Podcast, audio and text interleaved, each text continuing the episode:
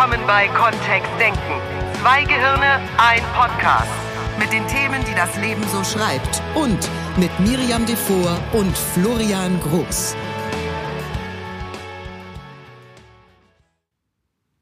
Hast du dir für morgen den Wecker gestellt? Was? Hast dich darum gekümmert, dass du Frühstück hast morgen? Äh, ja, ich bin im Hotel. Ja, ich Dann- weiß, dass du im Hotel Dann bist. machen die mir Frühstück. Ja, nur, dass du zur richtigen Zeit aufstehst, dass du überhaupt noch dazu kommst, was zu frühstücken, meine ich. Ist Äh, mir schon wichtig. Bin ja nicht bei dir. Dir ist wichtig, dass ich Frühstück habe. Ja, Dass sich bist ja jemand ganz um mich kümmert beim Frühstück. du bist ja derzeit in London. Machen. Ein Mann darf sich um dich kümmern, ein männlicher Kellner, ja. Hallo da draußen. oh je, oh je. Das ist ein cooles Thema, ne? Ja. Hörerin Iris hat's gestiftet. Welches Thema hat sie denn gestiftet? Spätbemutterung. Spätbemutterung. Ja. Das ist, wenn die Kinder schon aus dem Nest rausgefallen sind und auch schon fliegen gelernt haben und dann trotzdem nochmal ins Nest zurückgestupft werden. Naja, vielleicht lassen manche sie gar nicht so richtig raus. So, sie werden so an einem Bein immer noch festgehalten, während sie unten verzweifelt mit den Flügeln schlagen. Kopf über. Kopfüber, ja genau. So lernst du nie fliegen, wenn du kopfüber bist. ja. Genau. Das war jetzt so meine Idee. Mhm. Ei, ei, ei. Haben wir noch andere Hörerthemen? Das ist das Hörerthema, was wir für heute ausgewählt haben. Oh, Sind ja. da draußen irgendwelche Mütter, Väter, Kinder, die immer noch einen sehr engen Draht zu ihren Eltern haben, was ja oft sehr gelobt wird? Also ich höre das in Kollegenkreisen immer, dass selbst, keine Ahnung, 40-Jährige, Mitte 40-Jährige, 50-Jährige von ihrer Mutti sprechen, wenn sie von Mama oder ihrer Mutter reden. Also habe ich, ne, höre ich, höre ich oft. Und dann, ja, klingt das für mich auch so ein bisschen schräg irgendwie. Inwiefern Also wenn die schräg? dann sagen, ich, äh, ich fahre heute noch zu Mutti und mache dir die Einkäufe und ja, Uiuiui. sonntags fahre ich immer zu Mutti. Das, also für mich klingt's schräg und wie gesagt, es wird eher positiv aufgenommen. Also, oh, die haben einen guten Kontakt zueinander. Mutti macht auch manchmal noch die Wäsche oder übernimmt das Bügeln. Ah, sehr cool. Und es gibt ja auch viele Familienkonstellationen, in denen das gar nicht anders ginge, weil zum Beispiel schulpflichtige Kinder da sind, die nachmittags dann zumindest über eine gewisse Etappe von den Großeltern mitbetreut werden. Also es gibt ja so Aber das ist doch keine Spätbemutterung, oder? Ja, ist wieder eine Frühbemutterung, da geht das wieder von vorne los. Das ist eine Frühbeomahung. Oder das. Weil es ging der Hörerin grundsätzlich darum, der Iris, dass sie glaubt, sie hat selbst zwei erwachsene Söhne, dass sie sehr, sehr früh in die Selbstständigkeit gebracht hat.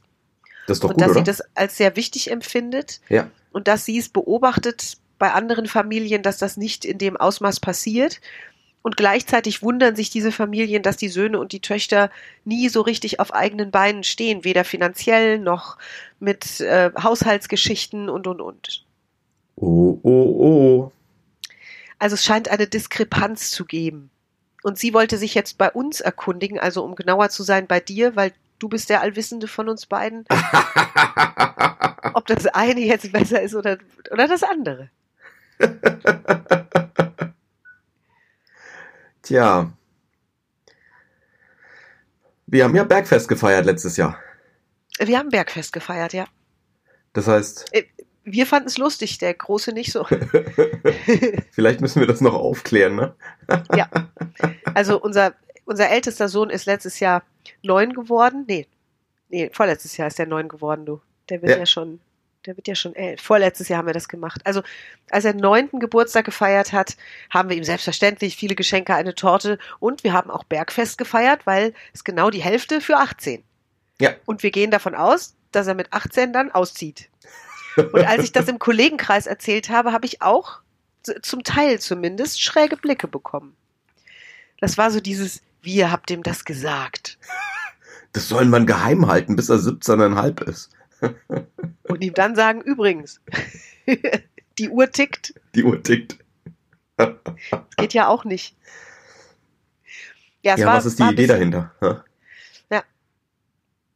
Und ich glaube schon, dass Kinder das ab einem bestimmten Zeitpunkt spüren dürfen, dass es ganz wichtig ist und dass es die Eltern stolz macht, wenn sie sich mehr und mehr in die Selbstständigkeit begeben und lernen, sich um sich zu kümmern.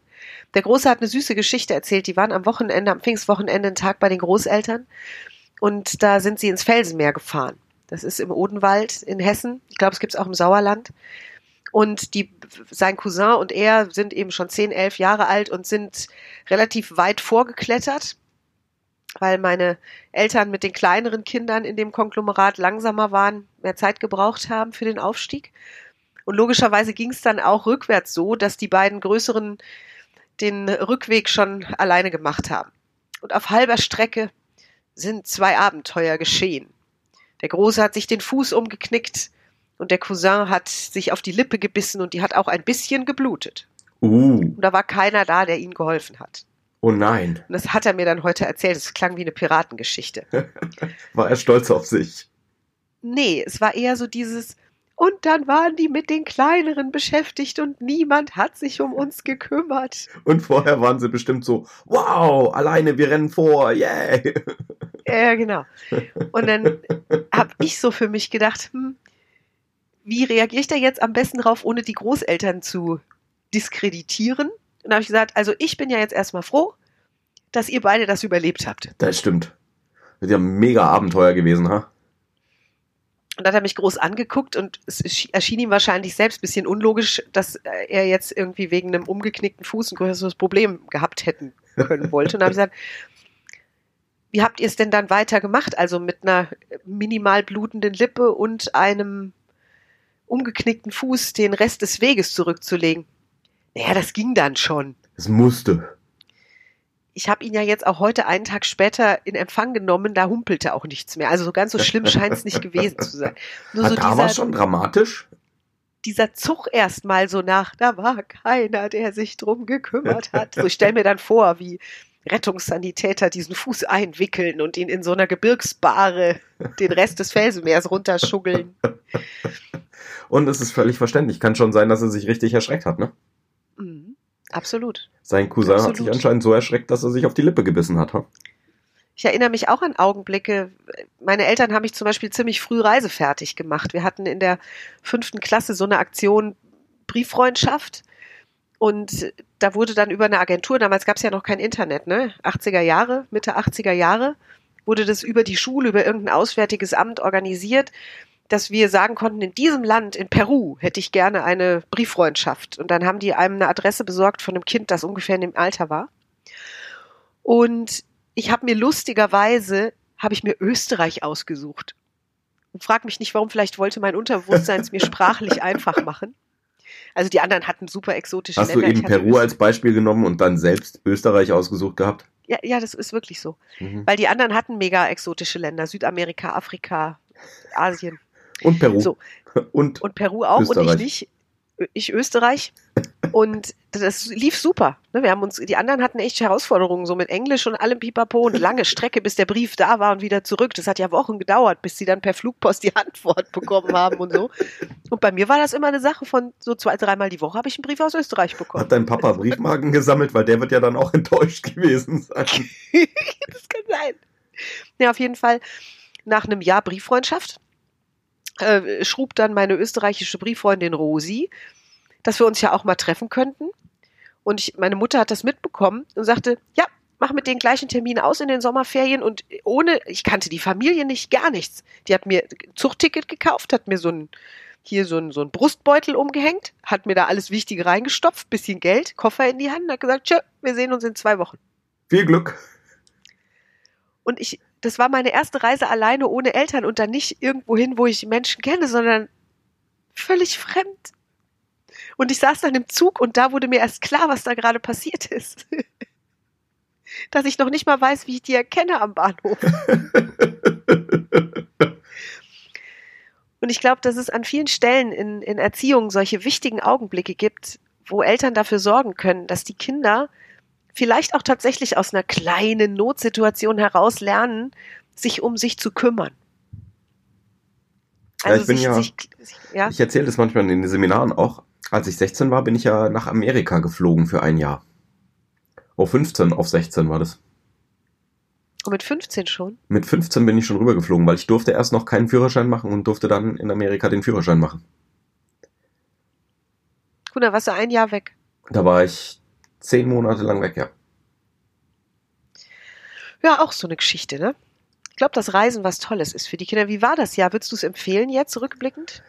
Da waren viele Sachen dabei, die mich äh, in der Situation dann auch überfordert haben und rückblickend super. Also auch von der Sprache her, von bei anderen Menschen mal gelebt haben, verstanden zu haben, wie andere Menschen ticken. Ähm, ich habe da ganz wunderbare Erfahrungen, ganz wunderbare Geschichten erlebt. Das war wirklich toll. Und ähm, so rückblickend hat da auch schon ein Abnabelungsprozess stattgefunden, klar.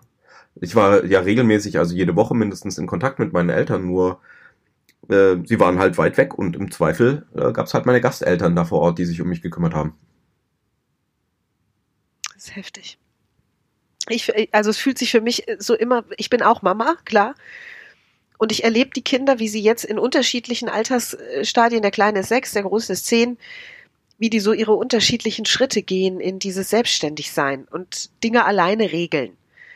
Und der Große hat dazu noch eine Klassenlehrerin, die das sehr fördert, dass diese Klasse auch interagiert und sich selbst organisiert, auch ihre Lernfortschritte klar macht. Und der macht schon wahnsinnig viel selbst. Und ich habe jeden Morgen den Drang, ihm seine Klamotten rauszusuchen. Einem Zehnjährigen, ne, der das wirklich schon alleine hinbekommt. Also Wenn ich mit denen die Klamotten aussuche, dann läuft das so, dass ich ihnen sage, sie sollen irgendwas anziehen. Und wenn sie zurückkommen wie ein Clown, dann lache ich. lässt du die dann so zu, ja, du lässt sie, ich weiß. Ja, das Du stimmt. lässt sie. So machen die dann ihre Erfahrungen. Sind ja auch zwei Jungs, also ist alles gut. Ja, ja. Also wann ist Bemuttern in Ordnung und wann geht ein natürlicher Abnabelungsprozess los und wo in unserer Welt wird das auch ein bisschen übertrieben? Ich kenne also auch ganz extreme äh, Mütter und Väter, die mit ihrem System glücklich sind. Also zumindest die sind glücklich. Ich weiß nicht, wie glücklich die Kinder sind, mit denen habe ich nicht gesprochen. Die Eltern sind glücklich die mir dann sowas sagen wie ein Kind sollte auf jeden Fall so lange gestillt werden, bis es von alleine abstillt und äh, die äh, Familie sollte im Rudel in einem Bett schlafen. Also ich kenne ganz unterschiedliche Konzepte, was das angeht. Und die schlafen dann echt zu viert noch im Bett, wenn eins schon zehn ist, wo ich denke, es wird auch irgendwann eng. Also es wird irgendwann auch einfach voll. Das werden ja auch lange Lulatsche. Also Wenn zumindest ich mit Jonathan angucke, der ist echt lang geworden. Wow, der Große ist wirklich lang. Ähm, so und ja, die, also wie gesagt, die machen mir einen glücklichen Eindruck. Mich hat mal ein Trainer gefragt, Miriam, was würden denn deine Kinder über dich sagen, wenn ich sie fragen würde, wie gut geht's der Mama? Hm. Wie gut geht's dem Papa gerade? Wie gut geht's dem Florian? Was würden die wohl sagen? Sind das glückliche Eltern? Ist das eine glückliche Mama? Ist das ein glücklicher Papa? Woran würden sie sagen, dass sie es merken? Und das war eine Stelle, die mich sehr bewegt hat damals. Also ich habe einfach mal rückblickend gedacht, ich weiß nicht, was sie wirklich sagen würden, wenn guter bekannter Freund kommen würde und würde sagen, du, erzähl mal aus deiner Sicht, wie geht's der Mama gerade? Und ich glaube, darin würde sich das ungefähr spiegeln. Also wie viel Zuwendung sie wollen, wie viel Abnabelung sie wollen, wie viel die Kinder sich das wünschen, wie viel sie schon können. Für einen Fünfjährigen entscheiden die Eltern, auf welche Schule er gehen wird. Und Oh, ich finde Wahnsinn. auch okay. Und manche Eltern gehen ja mit den Kindern dann verschiedene Schulen ab und schauen sich das an. Und einen gewissen äh, Input in diesem Prozess zu haben, ist sicherlich auch gut für das Kind. Nur viele von den Kriterien, die dann entscheidend sind, kann so ein kleines Kind, und ein Fünfjähriger ist es ja noch, vielleicht auch gar nicht überblicken. Da finde ich das mit diesem, wenn die dann später, also unsere sind ja auf einer anderen Schulform, nur wenn die Kinder normalerweise dann ins Gymnasium wechseln, finde ich das einen schöneren Zug. Also mit so einem Zehnjährigen oder einer Zehnjährigen durch die verschiedenen Optionen zu ja, gehen. meine und zu Eltern sagen, haben das mit mir gemacht. Ja, mit mir wurde das auch gemacht. Mit mir wurde das gemacht. Und tatsächlich, wenn ich so zurückdenke, ich hatte die Entscheidung. Also ich konnte, durfte das Zünglein an der Waage sein. Es standen dann zwei Sachen zur Auswahl oder drei sogar. Mhm. Wenn ich auf das eine Gymnasium gegangen wäre, dann wäre das mit dem Fränkisch jetzt noch ein wenig schlimmer bei mir doch. Da wäre ich in so Raut auf die Schule gegangen, nicht in Nürnberg. Allerdings da. ja, ist witzig. Ich habe mich mit den meisten meiner Klasse mit entschieden. Okay. Also ich weiß, dass mein Entscheidungskriterium damals war, dass die meisten aus meiner Grundschulklasse auf dieses Gymnasium gegangen sind. Und ich dachte, da habe ich die, die größte Menge an Menschen, die ich schon kenne.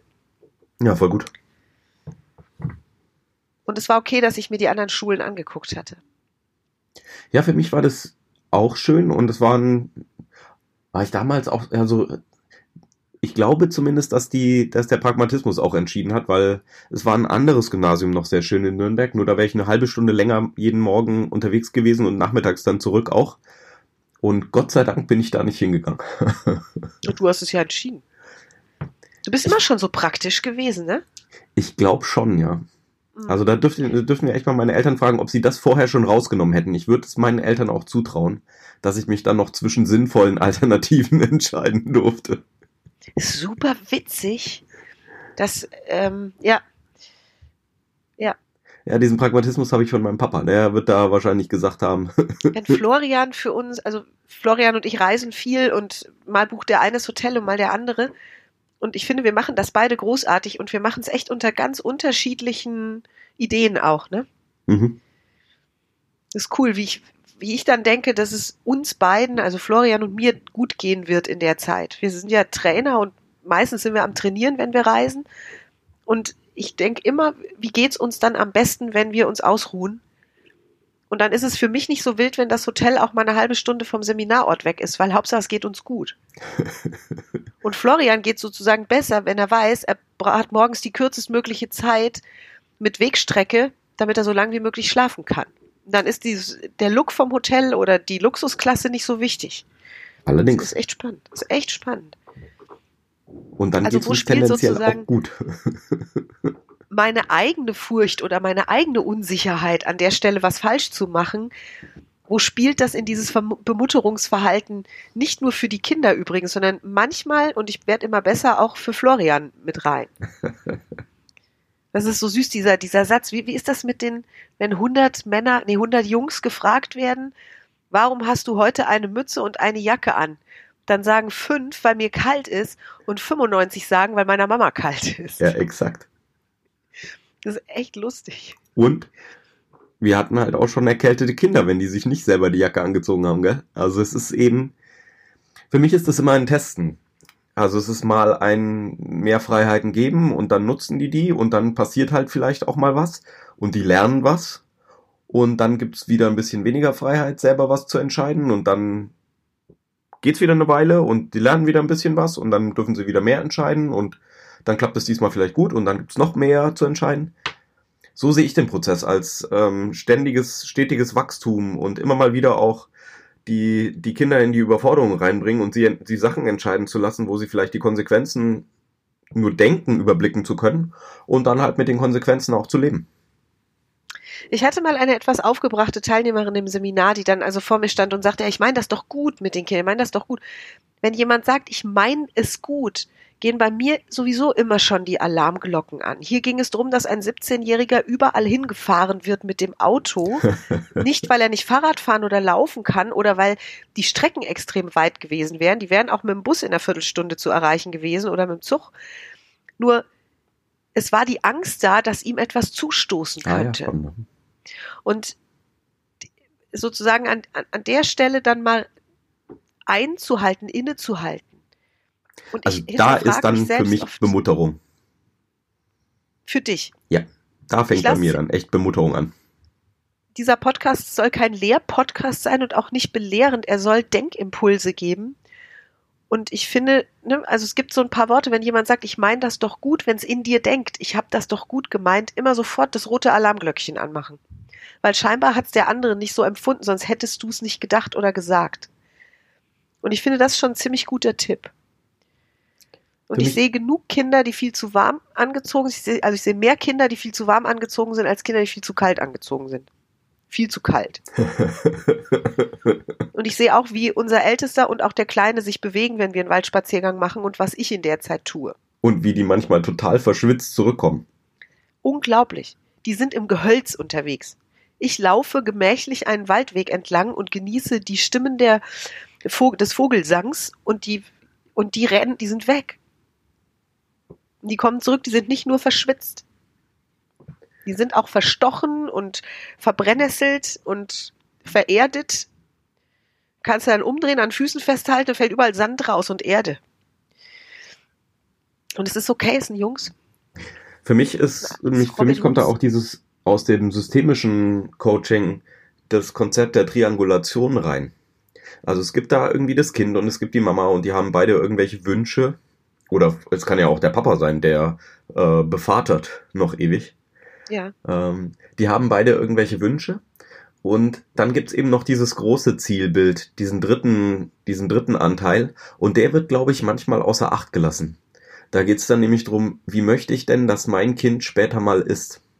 Möchte ich, dass das alleine auf eigenen Beinen stehen kann, das Leben meistert, großartige Erlebnisse hat und dabei ganz sicher und souverän durchs Leben geht? Und dann ist ja die Frage, welche Freiheiten, welche Erlebnisse darf ich in der Kindheit schon bieten? Und wie dürfen wir mit vielleicht kleinen Rückschlägen in der Kindheit umgehen, um möglichst viel von dem zu ermöglichen? Und natürlich kommt das Naturell des Kindes noch ins Spiel und Erfahrungen und Erlebnisse, was dann so konkret passiert. Nur ich denke, wir können als Eltern ähm, oder als Leiheltern ganz viel machen, Oh. um die Kinder aufzustellen, so dass sie tatsächlich souverän durchs Leben gehen können. Und das ist ein schönes Ziel. Das fühlt sich auch für mich als Mama sehr schön an, mir vorzustellen, wenn die 28 sind. Oder 30, so im Alter vier jetzt von, wer hat da jetzt geheiratet am Wochenende? Wie hieß der? Heißt Harry der? und Meghan Markle. Harry. Ja. Ne? Das ist so ein, so ein aufrechter Typ irgendwie. Der, der ist so von seiner Statur her so aufrecht auch. Und da stelle ich mir vor, wie die später auch so als großgewachsene, aufrechte Männer, gut aussehend, ihr Leben genießen. Und, Und, der hat eine Spaß ganz wilde generieren. Zeit hinter sich. Weiß ich nicht. Ja, Ich gucke keine Nachrichten. dann Und ist das immer ich finde, gefährlich, was also- du da tust.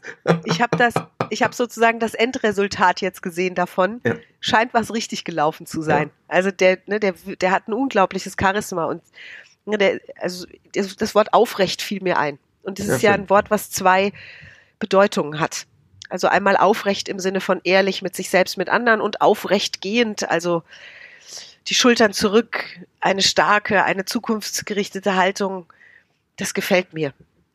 Und ja, und der hat tatsächlich viel Unsinn gemacht. okay. Dann gut, Ja, dann ist es eben so. Es braucht, ist, jeder Mensch schreibt ja eine andere Lebensgeschichte und Exakt. einen anderen Lebensweg und sammelt andere Erfahrungen, die ihn stärken und die ihm Gewissheiten verschaffen.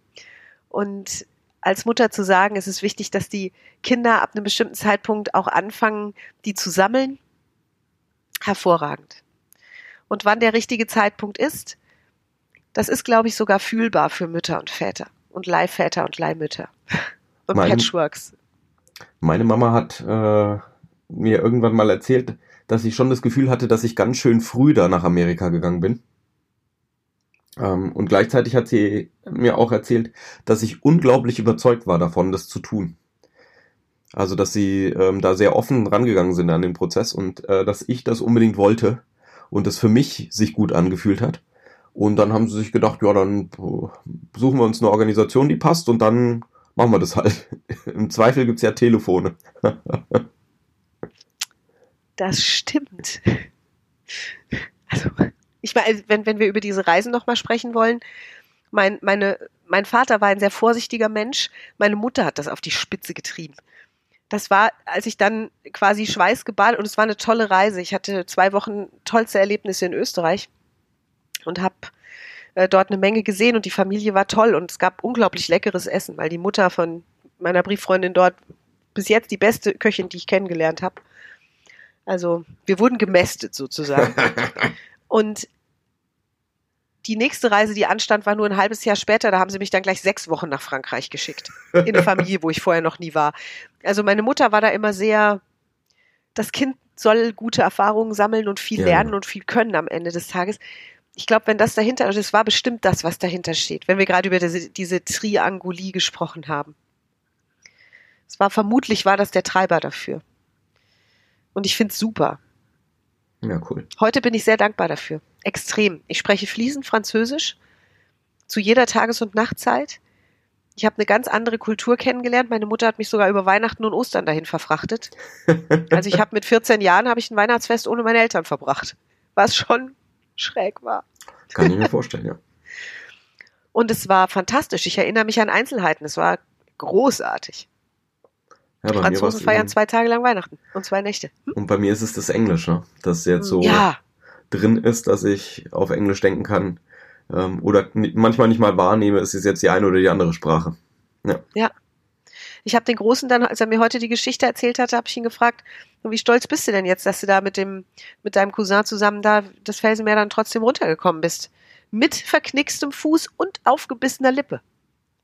Und er sagt, das war toll. Sag ich, siehst du, und ich als Mutter fühle mich super, weil ich weiß, selbst wenn mal was Kleines passiert, du rettest dich. Du hast das voll im Griff. Ja, mhm. ja, voll gut. Ganz schön. Richtig gut. Richtige Entscheidungen getroffen. Allerdings. Ist ja auch für mich dann eine Bestätigung, dass der kleine Kerl imstande ist, dann aus so einer Situation, wo er sich vielleicht wirklich erschrocken hat, die richtige Entscheidung zu treffen. Ja, sehr gut. Und jetzt nochmal zurück zu deinem Frühstück, mein, mein geliebter Traummann. Keine Angst, die versorgen mich hier nicht, nicht wirklich gut. Wie, die versorgen dich nicht wirklich gut? Soll ich schnell rüberfliegen nach London? Soll ich dir helfen? Nein, alles gut. Ich kann auch mit schlechtem Toast leben.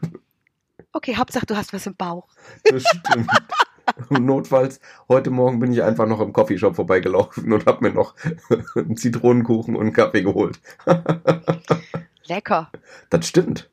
Da dachte ich mir dann auch, Gott sei Dank haben die so schlechtes Essen hier im Hotel morgens. Führt dann dazu, dass du viele Coffeeshops kennenlernst in London. Das stimmt. Ja, ein Reisepodcast. Aufgenommen in Düsseldorf und in London. Herrlich. Diesmal haben wir es halbiert. Diesmal haben wir es halbiert, ja. Wow. Nächstes Mal lieber wieder zusammen. Das stimmt. Wir wünschen euch eine tolle Woche mit vielen schönen Entscheidungen, souveränen Entscheidungen. Und wir hören uns genau nächste Woche wieder. Oder wir sehen uns mal am 9.6. zum Sprachzaubertag in Mönchengladbach. Freuen wir uns drauf. Oder wenig später zum NLP Master. Falls du schon irgendwo eine NLP Practitioner Ausbildung gemacht hast und wolltest schon die ganze Zeit mal einen Master draufsetzen, wir geben einen Master. Steht alles auf unserer Homepage www.kontext-denken.de. Ebenso sind dort alle Folgen dieses Podcasts abzufragen, abzuhören. Allerdings. Damit verabschieden wir uns. Bis nächste Woche. Tollen Thema. Danke an Iris und bis nächste Dankeschön. Woche. Tschüss. Tschüss. Mehr von uns gibt es unter www.kontext-denken.de. Unsere Seminare, unsere Workshops und unsere MP3-Downloads findest du auf unserer Seite. Wir freuen uns auf dein Feedback und sagen Tschüss bis nächste Woche. Bis zum nächsten Podcast.